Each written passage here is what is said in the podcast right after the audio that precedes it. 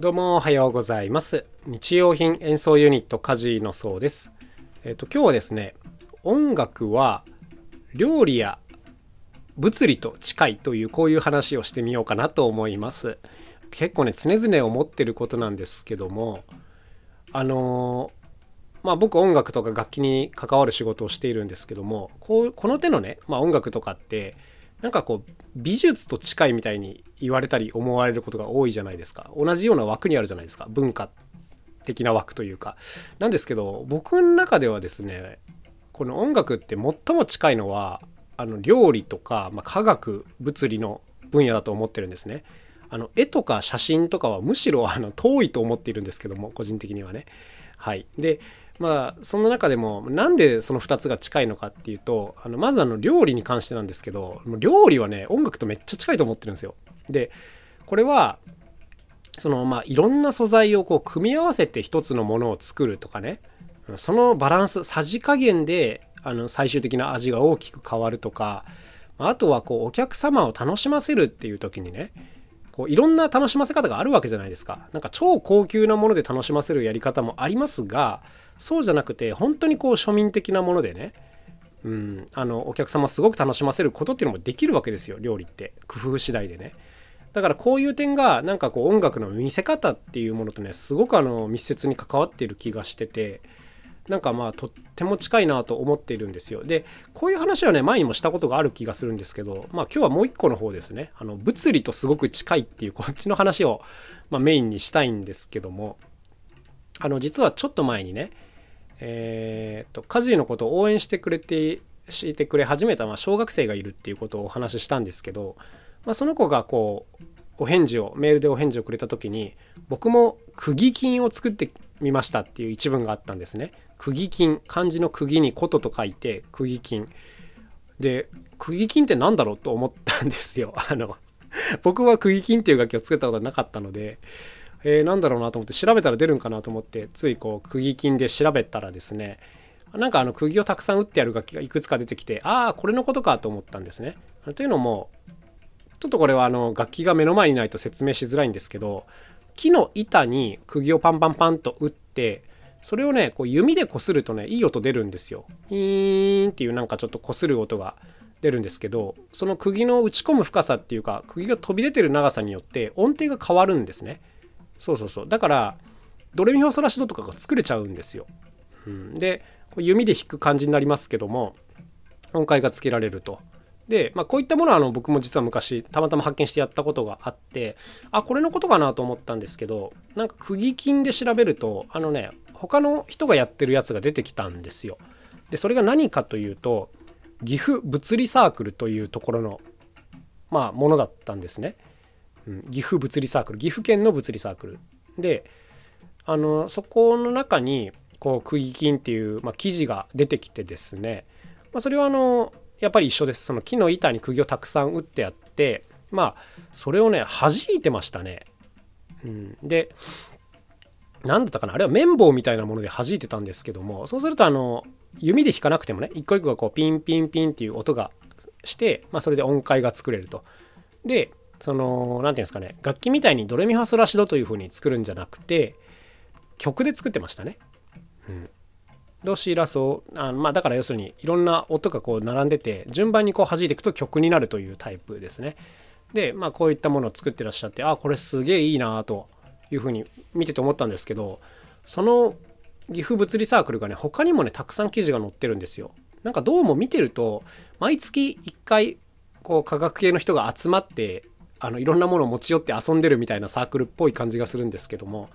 まあその中にねあの何百回もやってらっしゃるんですけども何回かねこう楽器ネタが出てくるんですよ。でその楽器ネタっていうのもいろいろあるんですがなんかまあ普通にこう売ってる中でね面白いものを持ってくるみたいな回もあるんですけど中には自分でいろんなものを作ってくる方もいらっしゃってですねでね結構ね独創的なアイデアがすごく多かったんですよ。うん、まああの僕自身もやったことあるやつがちらほらあったんですけども、まあ、例えばあのエアコークと呼ばれる楽器がありますねあのコカ・コーラの1.5リットルのペットボトルのあの空気圧を変えて音程を変えるっていうすごい変わった楽器なんですけども、まあ、こういったものもね、試されてました。で、日付を見るとね、もう20年近く前なんですよ、これが。マジかと思ったんですけども、もう20年近く前にこれはすでに発見されていたということですね。で、あの、大体この手のことをやるときは、こう、ペットボトルのキャップに自転車のバルブをつけて、自転車の空気入れで音程をあ空気圧を調整することが多いんですけどもやっぱりそのいろんな実験をされててですね例えばこう息で呼気で空気圧を調整したりとかペットボトルをこう2本つなげてねテープで留めちゃって空気が漏れないようにして片方をこうキュッと手で押すことによってもう片方の内圧を上げるとかねこういうアイディアがねたくさん出ててあめっちゃ面白いと思いましたね。僕はこういうの思いつかなかったのでなんかすごいいろんな発見があるなというところですね。でまあ他にもねもう言い出せばキリがないぐらいいろんな楽器が挙げられているんですけどもまあとにかくあの楽しみながらやってるなっていう感じがあってあとこの何て言うんですかね物理系の人ってなんかこの癖があるというかね自分でなんか作っちゃう人が多いんですよ。実験器具とかもそうなんですけども、うん、でなんかこうもちろんね音を理解するための、まあ、ツールとして使ってる楽器として作ってるわけではないんですけども、うん、なんかオリジナルな道具をねたくさん作られる方がいらっしゃるんで今回はこの岐阜物理サークルでいろんなものを発見したんですけども実は過去にもですねあの他の何て言うんですか物理系の記事でいろんな楽器を作ってて、まあ、そこからヒントをもらったっていうことも僕もあるんですね。そう。だから実はヒントをもらう時ねあのミュージシャンとかアーティストよりもですねこういった物理学者からヒントをもらうことが多いんですよ。僕はですけど。はい。あのだから何ていうんですかね調べる時に結構あの、まあ、検索ワードのバリエーションとしてねあの楽器名物理とかあのこういう調べ方をしたりしますそうするとなんかその楽器を使ってなんか全然違う方向の実験をしてたりとかあのその楽器を作るためにはなんかこういう別のアプローチがあるよねみたいなあの物理学者の記事が出てきたりすることがあるのであの、ね、めっちゃ近いなと個人的には思っていますね。以前あのちょっと別の話なんですけどもすごくこう偏差値の高い中学校にあのレクチャーっていうかね教えに行ったことがあってそれね音楽の授業じゃなくてね理科の授業だったんですよ。理科の先生に呼ばれたんです。そう。でなんかいろんな何て言うんですかねその時はその子供にま楽器を作って音を理解しようみたいなテーマだったんですけど、まあ、実際に僕たちが作ったものを持って行って見せてであのなんかこう体感しようみたいな感じの先生で呼ばれたんですけどもやっぱねすごくあの興味を持ってもらいました。っていうかその先生が一番興味を持ってました。楽器に。あの、それってなんでこんな音鳴ってんの？みたいなところからスタートして、で、実際にね、僕たち自身もね、よく分かってない楽器も多いんですよ。なんでこうなるのか。なんか、なんていうんですか、その、体感的に癖は分かってるんですよ。例えば食器は、その、薄い方が低い音が出るとかね、小さい方が高い音が出るとか、こういうのはま傾向として分かっているんですけども、なんでそうなるのかっていうのを考えるのが、まあ、あの方たちの仕事なんですね。だからこっちは何ていうかテーマを提示してあとは考えてくださいみたいな丸投げ状態なんですけどもいや非常に愉快でしたね。でまあ個人的にはこういう物理理科系と楽器の相性ってすごくいいと思ってるのでうんなんかサイエンス音楽賞とかすごくやりたいなと思ってますけどね。はい。あの うんめっちゃ相性いいと思ってますね。うん例えばあの氷とかもねいい音するんですよ。うん、でだけどなんか水だといい音しないじゃないですか。これは何でなんだろうねみたいなこととかをこう僕はうまく解説できないのでとりあえずあの実演してあと解説はもう物理学者にお任せするとかね。こういうのやりたいですね。なんでこうなるんだろうね。あとは先生お願いします。みたいなはいこういうプログラムを作って昔からねやりたいなと思っているんですけども。というわけで結構この、まあ、話を最初に戻しますけど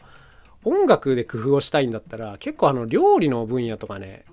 理科の分野を研究し直してみるとなんか新たな発見があるなと思いますね。音楽のことをやるのに音楽のことばっかり勉強しててもしょうがねえなっていう、まあ、そんな感じがしているというお話でございました。いやー面白いですよね。こういう異文化から学べることっていうのはね。そういう分野の人と話をしてる方が個人的には面白いと感じる瞬間が多いですねミュージシャンと話をしているよりもねはいまあこんなこと言うからミュージシャンの友達が増えねえんだなというふうに思いますけどもはいそんな感じで結構違う分野にでもヒントが転がってるよねというお話でございました。それではね、今日はこれから一つ保育園に演奏に行っていきたいと思います。また一日頑張っていきましょう。それではまた明日お会いしましょう。さようなら。カジノそうでした。